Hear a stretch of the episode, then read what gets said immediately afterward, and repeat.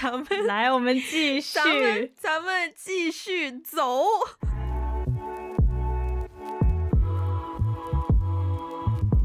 好，下一本就是紧跟其后，但是也远远的被甩出了一大截。哎，我真的觉得你要先把这个书名说一下，让大家感受一下那个落差。好的，下一本书呢，感觉我 我以为是蛮硬核的一本书，不过其实还好。下一本书的书名叫做《战后日本大众文化史》，大家听听看，大家听听看。不要以为这个日本日本战后大众文化史好像很长，其实它很短了。就是它它其实是一本不是很厚的书，然后它其实是把那个呃日本战后的很多的一些东西，它按章节来写。我本来呢以为这本书很难啃，但是呢，嗯、我看完以后，我觉得这个也是有一些意外的收获。哎，就是他把，嗯、比如说他每一个章节会有个主题，就是呃，比如说漫才的兴起，哦、然后电视的兴起，大众购物的兴起，哦、日本流行音乐的兴起，它每一个都会有一个主题，每一个章节都会有个主题，嗯、所以你在每一个主题里面就会发现，它一开始其实讲到的是。日本二战之后，他有讲到很多关于呃，就是所谓的投降，就在外外人看来，日本是投降了嘛？但是在日本国民里面，其实日本国民并没有认为那是一个投降，嗯、是因为他们的嗯，我好像他他里面的一些跟我看黑泽明的书好像有重叠到一些时间的部分，对对对对对对，所以它里面就会有提到说。呃，在当时，日本国民之所以不认为这是一个投降，是因为其实媒体还有一些大的政就政治家他们在中间的一些关系传递的信息，嗯、所以就是每一个每一个主题，比如说包括呃电电视的兴起，电视兴起就改变了这个网络媒介，然后就使得比如说像漫才表演、脱口秀啊一些新的艺术表演形式出来，包括流行音乐的出来。其实都跟 他那个时间节点的当时的一个社会文化、历史变迁，还有二战之后的那种国民的精神面貌啊，然后以及他的一个消费的兴起都很有关系。嗯，所以就是是一本，其实而且他写的其实也没有那么就是晦涩难懂嘛，所以其实是读起来还蛮觉得收，我觉得收获很大。嗯。嗯嗯，对对。然后只是这个名字就是比较硬核啦，对。你在这，你在这一篇 IG Story，你还说哦，对了，今年读书这件事，我已经放弃跟 Wendy 比较了。对啊，对啊。啊，OK，嗯，哎，下一本还是你耶，下一本竟然还是我，对对对，下一本应该是我去年读的唯一一本英文书，嗯，uh、然后。啊，果然很难读，读英文书整个就很慢，你知道吗？嗯，对。然后，而且尤其是这本书呢，其实是一个个人的传记，就是有一个人叫 Hudson Taylor，、嗯、就是如果呃，如果是基督徒，然后比较熟悉中国的一个呃，比如说这种宗教历史发展的话，可能会知道他是一个非常有名的人。他是在清朝时期，嗯、相当于是第一批。呃，就是进入中国的一个传教士，传教士。然后他、啊、这本书其实是他当时呢只能用书信来往嘛，然后所以等于是是他自己当时写了很多的信，还有一些日记。然后这本书是他的后代把他的日记变成一本书，啊、其实有点像个像个人自传。我想说，我想说很像《论语》因为他的学生帮 帮他整理的。嗯，我不是 很确定。OK，对对，但是但是他其实，所以所以其实这本书读起来就有就有有一部分是有点像穿插的感觉，就是他自己个人记录他当时的一些心情，然后呢，中间又是他的后代帮他，你知道性跟性之间是有一些转折的嘛，是有一些对于当时时代背景的一些补充啊、解释啊这样的，所以其实有点像看那个时代。大概就是一八呃一几年到一一八到一九零零年以前吧，maybe 的这样的一个时间的脉络，嗯、对。然后就是我爷爷的爷爷在当清朝当官的时候，进京赶考的时代。Exactly，对对对，没错没错，对。然后，而且、嗯、而且也很微妙，就是因为他是个英国人，然后又、嗯、又是一种，就是你试想一下，我我是一个两百年后的一个中国女性，然后我就被放在了一个两百年前的英国人的视角里、嗯、去看当时的中国，嗯。嗯所以其实是蛮很神奇，蛮神奇的一本书。但是呢，但是说实话，因为两百年前的英语呢，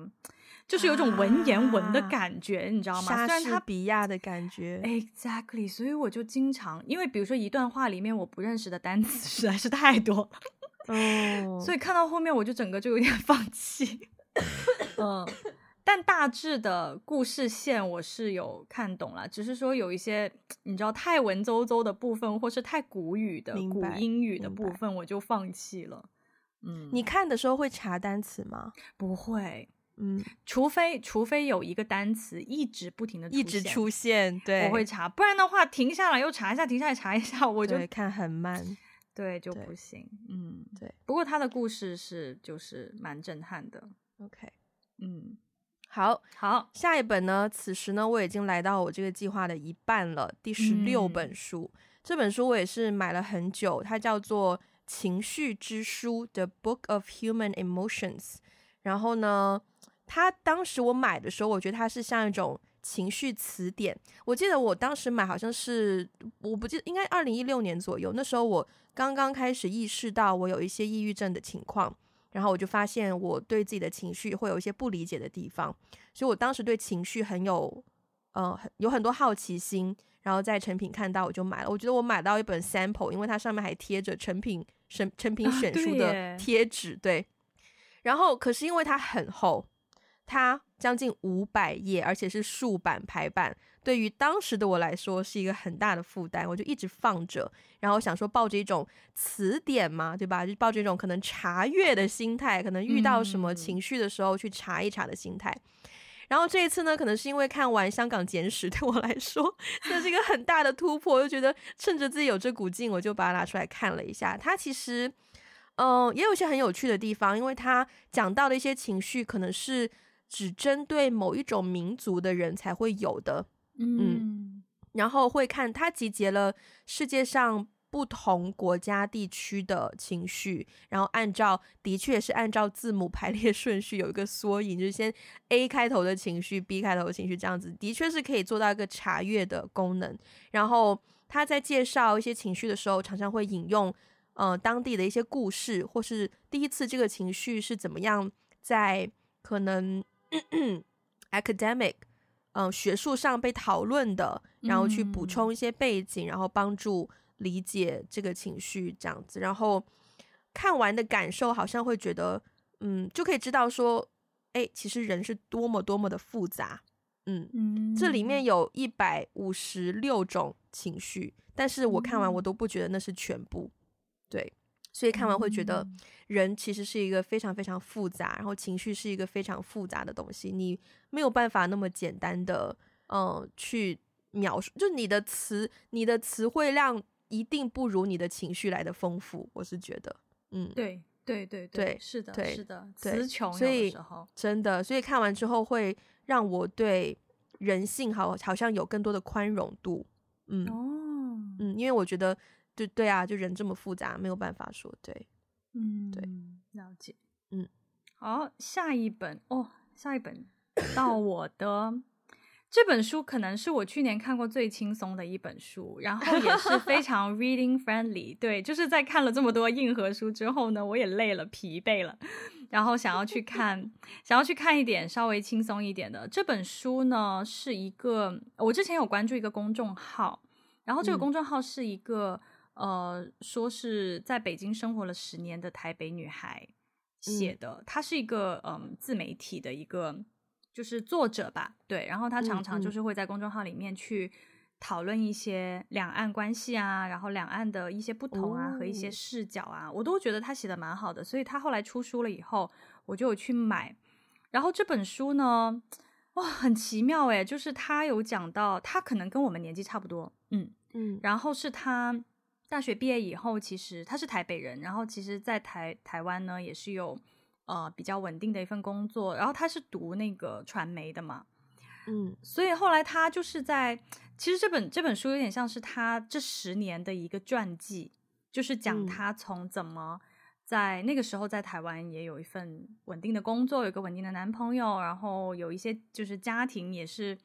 就是平平凡凡的一个家庭，嗯、但是突然有一天，嗯、他就是被一些东西 trigger 了，就觉得我要出去外面的世界看一看，我要去一个更大的地方去体验不同的人生。嗯、后来呢，他拿到了北大的录取通知书，他就到了北大念研究生，然后他就后来就留在了北京。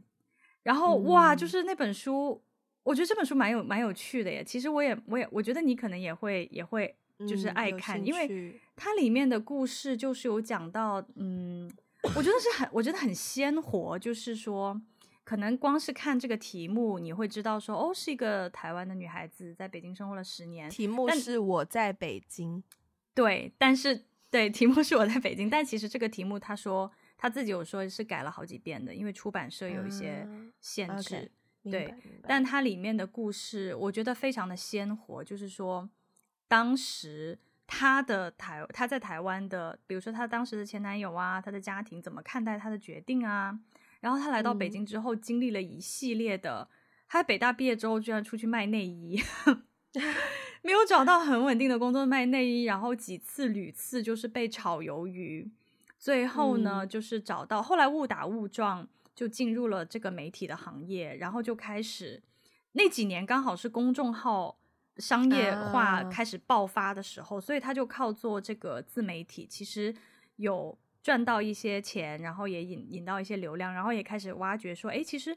我的视角，我是一个可以去在两岸去做评论的这样的一个视角，嗯、也蛮有意思的。然后他就开始决定做自己的自媒体，然后他的人生就发生了改变。有讲到，比如说在大陆这边的。呃，台湾人的圈子啊，以前的圈子和现在圈子有什么不同啊？然后他在这里遇到的这里的人如何看待他的身份，非常的鲜活。嗯、就是他描述了很多的细节，都让我觉得哇，好，就是很真，就其实有点像你，嗯、你跟他重新过了一遍这十年，你在他的那个视角里面去重新过了一遍。嗯嗯，蛮有，我觉得蛮有趣的。我觉得我想要在北京的时候看这本书，应该会更有感觉。有有有有有，非常有，非常有。对对，这时候你回到北京了吗？我回到北京了，所以就更有感觉。它里面讲就是说，在北京就出租屋住住的那破房子，你就环顾一下四周。我环顾一下四周，我就在住破房子，非常有感觉，非常有感觉。嗯嗯，好。哎呦，下一本。下一本重新回到这种 hardcore 的形式，嗯，重新回到了硬核。对，这本书的名字真的相当的硬核，叫《加尔文与商业》。我要解释一下，就是我我要解释一下。首先，加尔文是一个十六世纪还是十七世纪的一个欧洲神学家。嗯，妈呀，不是，就是呢。就是呢，嗯，为什么为什么我要我我想要看这本书呢？是因为其实后面的后面这个时代当中，包括到今天，很多的所谓的神学家也好，牧师也好，其实都受到加尔文主义的很深的影响，所以我就很想要去，因为我经常会听到一些讲座什么的。加尔文主义屡次被提及嘛，可是我根本就不知道加尔文主义是什么，嗯，所以我当时看到这本书，我就想说，我想要去看一下。它其实里面讲到的一些让我蛮蛮有收获的点，就是说，就是 again，其实也是从信仰怎么看待商业，怎么看待社会，嗯、怎么看待社会制度的分工和分配，嗯嗯，所以就是让我看到说，哦，原来就是我们所所。就是相信的这个信仰，它其实是不只是指导我们个人的生活，它其实也是指导了这个世界。比如说，我们怎么样去设计一种公平的机制，让商业在这个社会去有一个公平的竞争啊，有一个公开的关系啊，包括我们的福利制度要怎么样被设计，是如何是是符合神的心意还是不符合神的心意？就是他做了很多这样的连接。嗯，对对。然后，所以我在看的时候，就有一种，也是有一种恍然大悟的感受，嗯、就哦，原来原来我们所身处的世界，往深里往深一步想，原来是这样子的，原来可以有这样的 make connection。嗯，嗯你的你的当时留下的短评是今年度最醍醐灌顶的书。Yeah，对对。哎，不过话.就是我我我想到这里再再再说一句，你刚才讲到说看书其实有让自己更怎么说呢？认识自己嘛。嗯，我发现呢，我通过 去年看书，我对自己的一个认识就是，我发现我看这种硬核的书看得很快哦，oh. 我反而看小说，就是我反而看那种有故事性的跌宕起伏的书，嗯、我会看的比较慢，也看的会稍微有点吃力。为什么？情绪吧，我看带有情绪的、嗯、有情节的东西，会让我有点紧张。哦，OK，、嗯、这个 是 something I learn about myself、嗯。对，OK，对，好，好，下一本，这本其实应该是我第十七本了。对，然后但是因为我隔了很久，就 mark 成了十六，但其实十七。这本也是 again、嗯、日本文学，夏目漱石。嗯，对，这本是夏目漱石的呃小说，叫做《心》。我听过夏目漱石这个名字很久，但我一直不知道他是谁，我也没有做很多的 research。嗯、然后看这本书的时候呢，我是觉得他这本书就是，嗯，讲的是大概情节，就是他，天呐，我真的有点不是很记得，他跟一个他称之为老师的一些境遇。一些发生过的事，一些，嗯，我觉得他整本书，你前面用到那个词，你说日本的书经常怎么样，很细节、细腻，细腻。对，这本书就真的细腻，他他有挖掘到一些人性，呃，以及说每个个体在面对家庭关系或者是人际交往的一些非常非常非常非常细腻的感受，嗯。它里面故事性不是那种非常说很跌宕起伏，不会是那种感觉。但是它每一个小小的，呃，因为它是小说嘛，它也可以把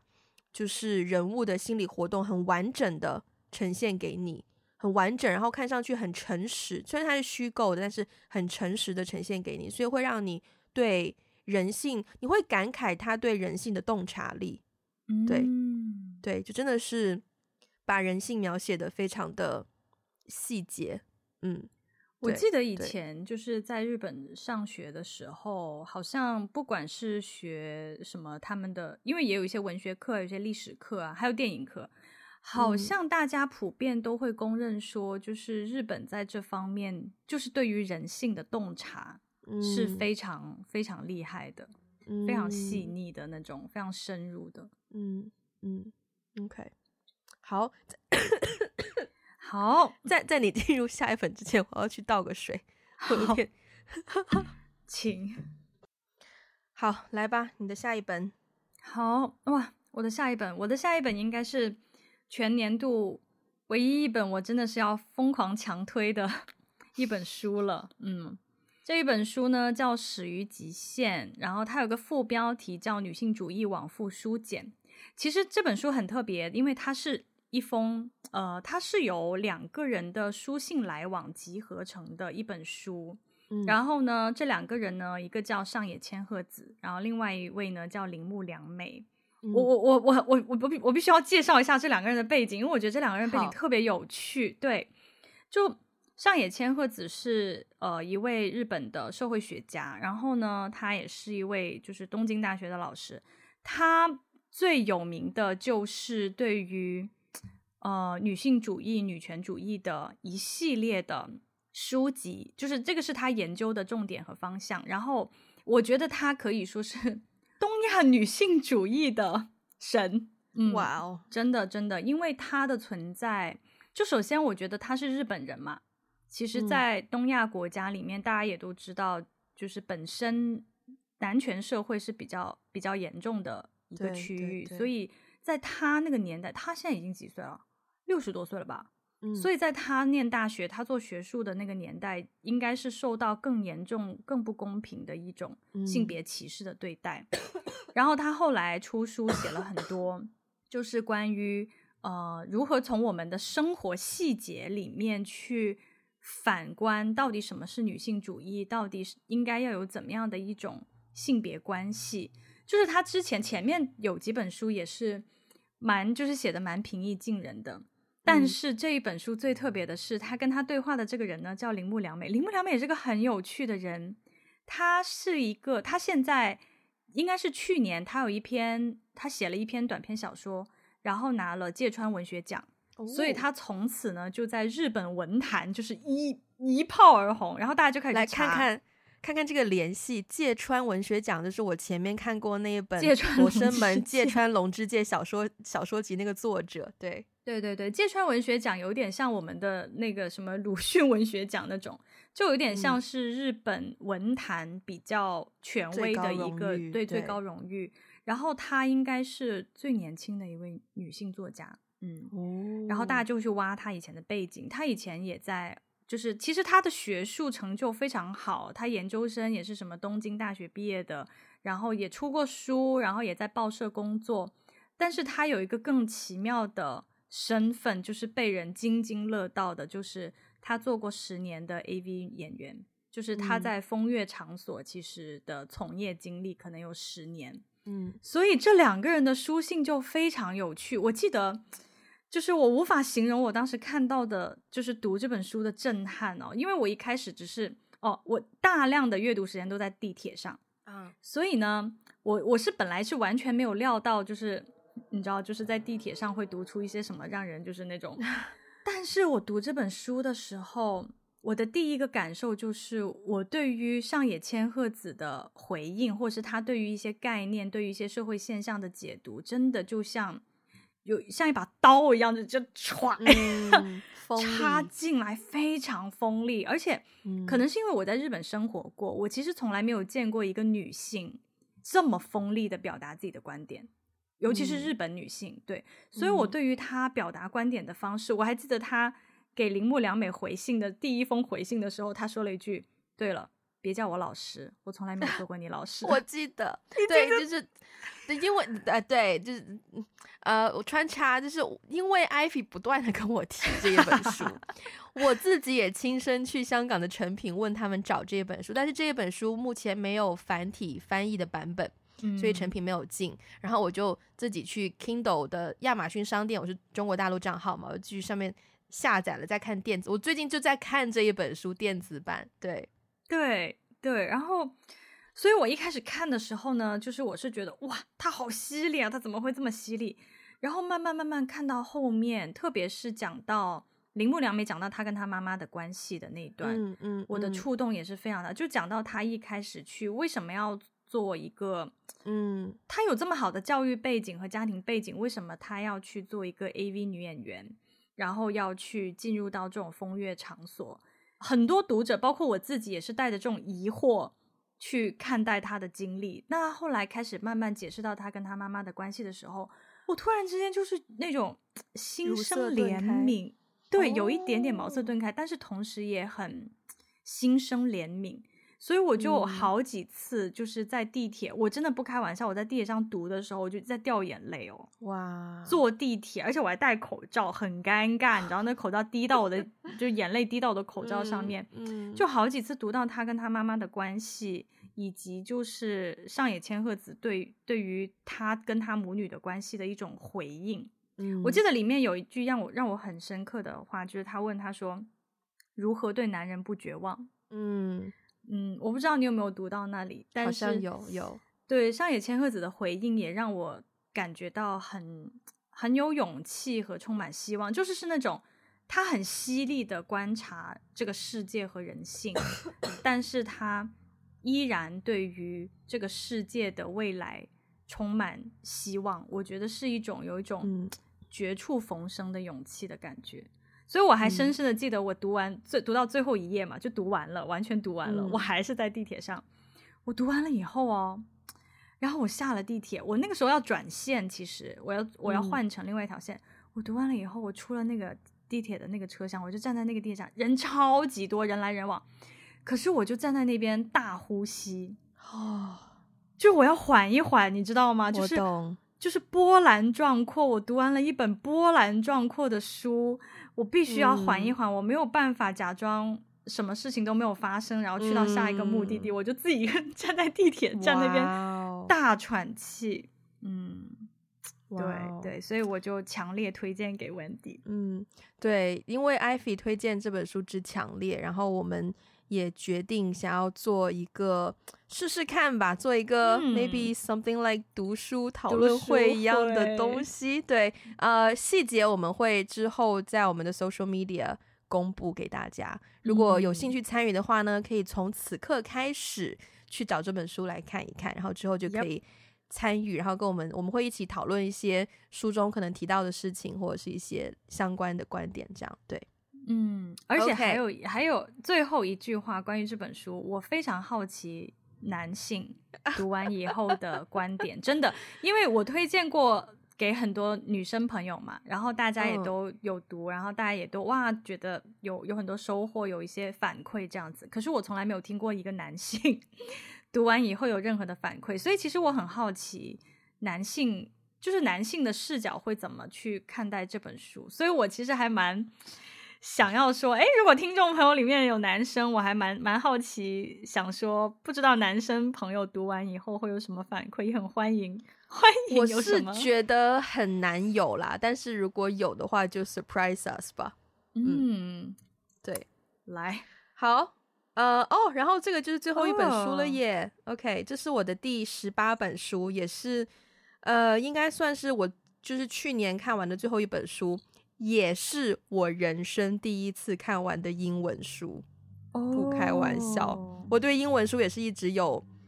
嗯心理障碍。对，嗯，就是像我前面问你的，啊，就是那个你遇到生词怎么办？然后大大部分人都说就会直接跳过嘛，然后除非它真的出现太多次。其实我看这本书之前。我有尝试要看另一本英文书，也是小说。可是另一本英文书就是看了大概十页左右，发现第一我的速度太慢，第二我看了十页我都还不知道它到底在讲什么，因为太 多生词了。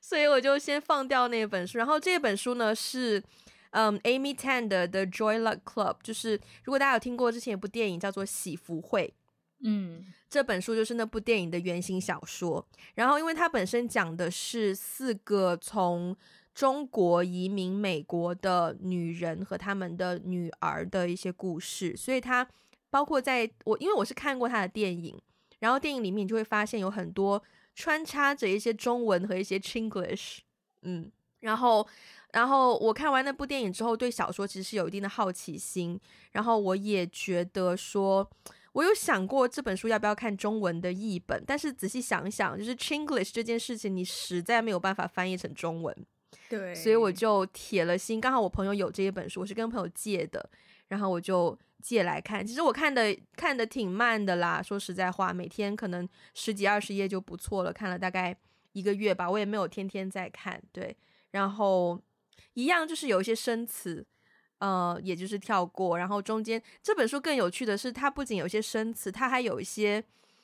用英文写的中文 中文 词和句。对，因为就是妈妈们从中国来到美国，英文不是很好，所以在家里常常跟女儿讲中文。嗯、但这又是一本英文书，所以他就要用英文把中文写出来。所以我不知道是更吃力还是更简单。就常常我看到一个完全没有看，而且它里面的 grammar，它的语法。也比较不完美，嗯，就比较可能更符合我们这种非 non-native English speaker 的语言习惯，有一些位置，嗯、对，所以呃，看的过程蛮奇妙的。然后它的结构也不是那种传统小说的这种按时间顺序或怎么样去排，它因为有四个家庭，四对母女嘛，所以它其实是按人物的角度去分，先写一个人的故事，然后再写另一个人，然后也有一定的时间顺序这样子。我觉得蛮，我也蛮推荐去看这本小说的。嗯嗯嗯，maybe 我觉得你你应该会有兴趣，但可能你会看很慢，嗯、因为的确是会有很多情感投入。但我很推荐你去看这本书。好啊，好啊。其实我还有最后一本书，好像没有收录在我们的那个。Oh, 对.就是就是我前两天应该是我在，我现在赶紧把它加到我们这个那个 highlight 里面。十二月三十一号，好像 是我在。就是跨年前看完的最后一本书，叫《海边》。嗯，哦、它是一本，它是一本小说。然后应该是我去年一共 total 看完的，就是第九本书。这本书蛮神奇的，就是这本书呢是讲的是一个，嗯，六十年代从穆斯林国家偷渡到英国的一个老人。然后他其实是从，他其实是从这个这个人这个人的故事开始，就是他进移民局，他为什么要偷渡，然后开始展开。他过去的人生，他在他为什么要偷渡？他原来有一个什么样的家庭，有什么样的文化背景展开的一个故事。这本书我觉得非常神奇的地方是，呃，我以前从来没有看过以穆斯林为背景为主的小说，嗯，嗯，然后这本书是第一本，就是因为那个主人公他本身是一个穆斯林，然后呢，奇妙的是他在。英国的时候，他不是一个偷渡的人嘛，他是个非法移民嘛，相当于一个难民。其实，嗯、结果呢，给他做翻译的那个人呢，是他在老家的仇家。哦，嗯，所以那个小说到后面呢，又突然以，就是他很妙的是，他一开始是以第一人称写，以第一人称的视角来写这个难民，然后去展开他偷渡的故事。嗯、后来呢，他中间又转，第一人称就变成了他的仇家。嗯，就是给他做翻译的那个人，嗯，对，等于是说我在看的过程当中，again，因为你知道穆斯林的那些名字非常的长，我到现在我都，而且很多个 middle name，然后翻译成中文以后呢，我就完全就是嗯 lost track of it，对对对，嗯、然后所以其实中间有一度我读的蛮困惑的，但是他的这种写作手法我也是没有见过，就是他等于是突然之间换了一个第一人的视角，而且是他仇家的那个视角。去讲这个人的故事，嗯、对，然后就展开了很多，嗯、就是让我看到很多说，哦，原来原来在穆斯林的文化和世界当中，他们有很多很多这样的习俗啊，有一些这种风俗啊，然后这个信仰对于他们那边的影响原来是这样的，然后再加上当时又在一个呃有一些战战争战乱的一个背景，还有一些殖民主义，嗯、就是殖民历史的一些背景。所以就整个读下来也是有一种 很穿越的感觉，就是穿越到一个跟我很遥远、嗯、非常非常遥远的一个世界，也也有点有点有点刺激吧，有点小刺激。对，但、嗯、但是还蛮新鲜的，就是因为它是译本嘛，它是翻译版本，所以其实读起来是有一点点就是 拗口拗口，嗯。嗯嗯嗯，但蛮有趣的，对，嗯。最后读完了一本小说哦，哇哦，嗯，所以你那个是第九本，第九本，然后我 total 十八本，我们两个加起来二十七，二十七差一点点，对呀、啊，差一点点，点点我就问你哦，二零二三年还要继续吗？我觉得二零二三年可以继续，但是我不想再给自己下目标了。嗯嗯，我觉得我还会继续耶，就是，那你继续的话是三十二本书吗？我觉得某种程度上，我预料到我不可能达成，但是我会把三十二继续作为分母。嗯、就是你想想，这个不太理性嘛？就以后我六十岁了，难道一年念六十本书吗？对呀、啊，你每一年分母在变大。对，可是我还是就是 at least 给一个目标给自己。我知道我可能达不成，但是我喜欢有一个，you know，可可那叫什么可量化的东西。然后，嗯、对，你觉得你过去一年？有养成就是看书的习惯吗？或者说，这个看书的这件事给你带来最大的改变或影响是什么？有诶、欸，就是因为其实我本身是一个蛮爱 买书的人，就是蛮爱逛书店的人。但是说实话，嗯、除了我读书，就是我说的是我在上学，除了我上学的那几年，因为我要疯狂的看很多书去完成我的作业以外。我后面工作以后，我就再也没有给自己这种 KPI 吧，也一定要去看完一些书，导致其实我的书柜上面有很多书都是那种，哦，可能看看一半。要么就是没看过的，然后要么就是看一半，然后后来因为工作忙，我又摆一边又放弃的。对，嗯、所以其实去年呢，就是在你的这个监督和 push 之下，就是我就想，不行，咬紧牙关，一定要把这本书看完，我不能再看一半了。对，有有这种有这种心理，所以我觉得首先第一个改变就是，很满足嘛，我自己会觉得很满足，嗯、然后我自己会觉得在真的是书中自有黄金。我在书里面学到很多东西。嗯、虽然你现在问我，我们这样 go over 了所有的这些读完的书，可能很多什么故事情节啊，我不记得啊，然后包括一些很硬核的讲一些概念啊、文化历史啊，我不一定那么记得清楚。但是我觉得它有打开我的一种思路和一些思维。嗯，我觉得那个收获，嗯、我觉得那个收获是非常大的。对，尤其是包括像读那个上野千鹤子那本书的时候，我会做读书笔记。嗯、其他书我可能不会做，但是那本书我真的有在做读书笔记。对，然后我在做，做啊，我会画下来嘛，就是对我让我觉得非常震撼的，我会画下来。嗯、然后后来我会把它记在。我后来其实有摘抄 IG story，对对对，你会摘抄？对对对，我会摘抄，对，让我印象更加深刻。就是，对啊，像像这种，我觉得书里面给人的那种，不管是知识也好，情感冲击，还是说扩展了你的思维，发现哦，原来世界，原来在那个世界，他是这样看待这件事情的。然后对我现在所在的这个世界。会有一些启发和一些思考，我觉得这个是收获最大的。嗯，嗯对啊，那你，你这次，我先问完这个问题，嗯、我等一下分享我的部分。你这次看书或是你选书是基于一个什么标准，或者说你是通常什么渠道知道这一本书，然后选择要来看这一本书？首先选择的渠道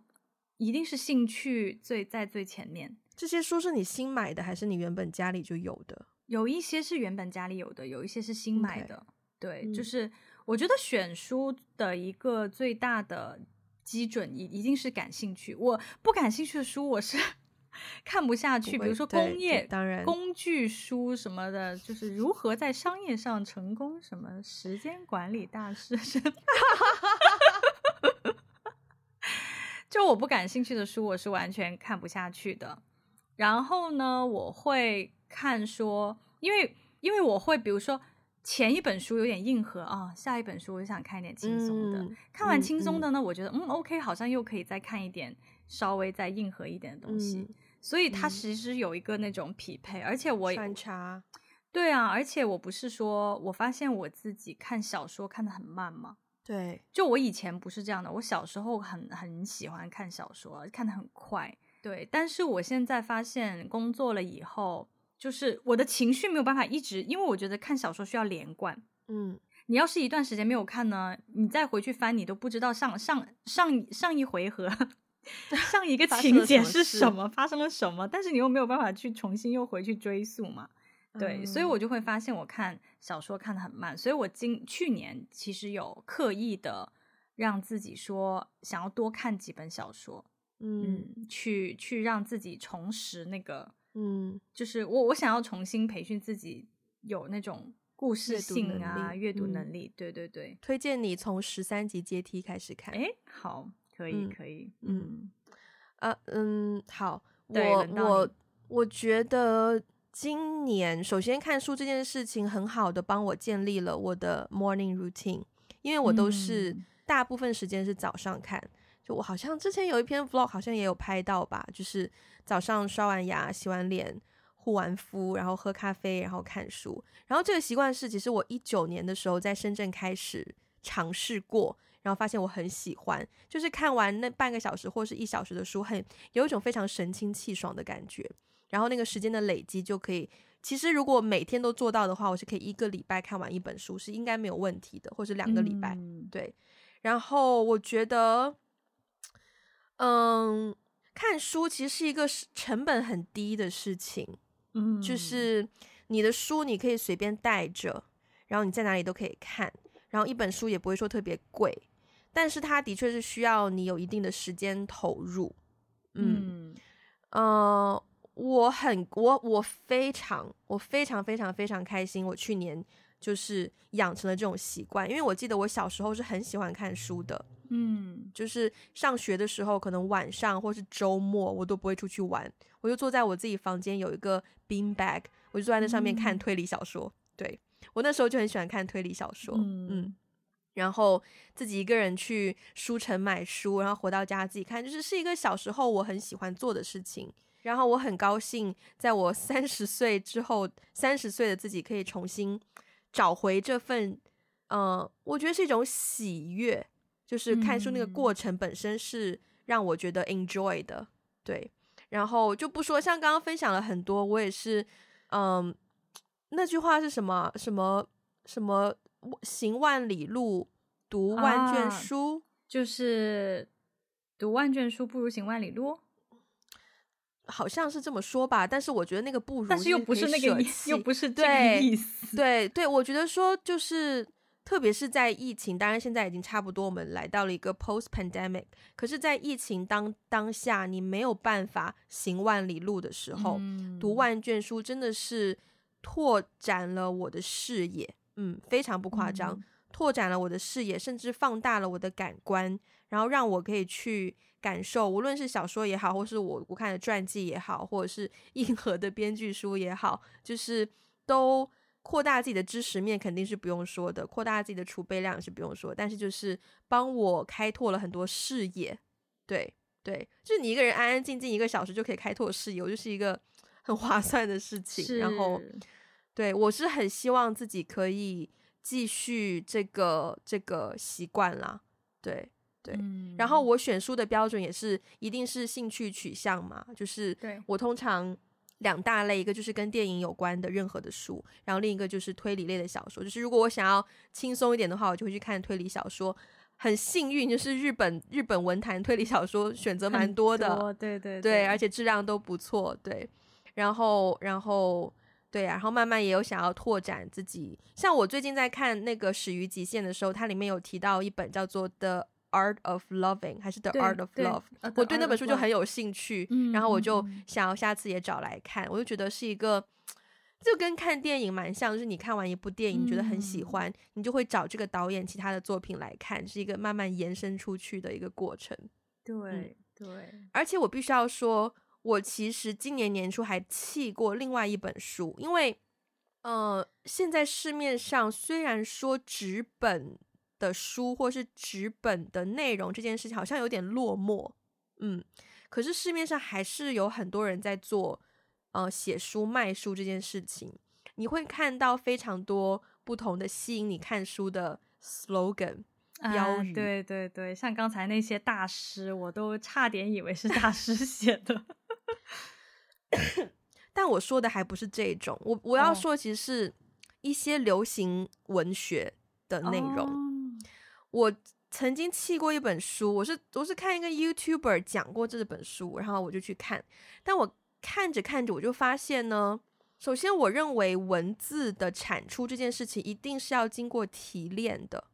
嗯，嗯，但是有一些书呢就很口水，或者是很浅、嗯、很浅薄，嗯，他讲他的生活经历，讲他的生活选择，可是你看完之后，你就觉得。Excuse me，你只不过是从一个我不知道怎么形容，反正就是一些书我看的时候，我真的觉得在浪费我的时间。嗯，就我本来想给他多一些机会，可是看完四十页了，我都还是觉得我没有任何的收获的感觉，oh. 没有任何想要我往下去看，我真的觉得是浪费了我的时间在看这本书，然后我就放弃去看那一本书。我也有这样的经历，所以我在选书的时候，嗯、像你前面讲的那些大咖都是什么？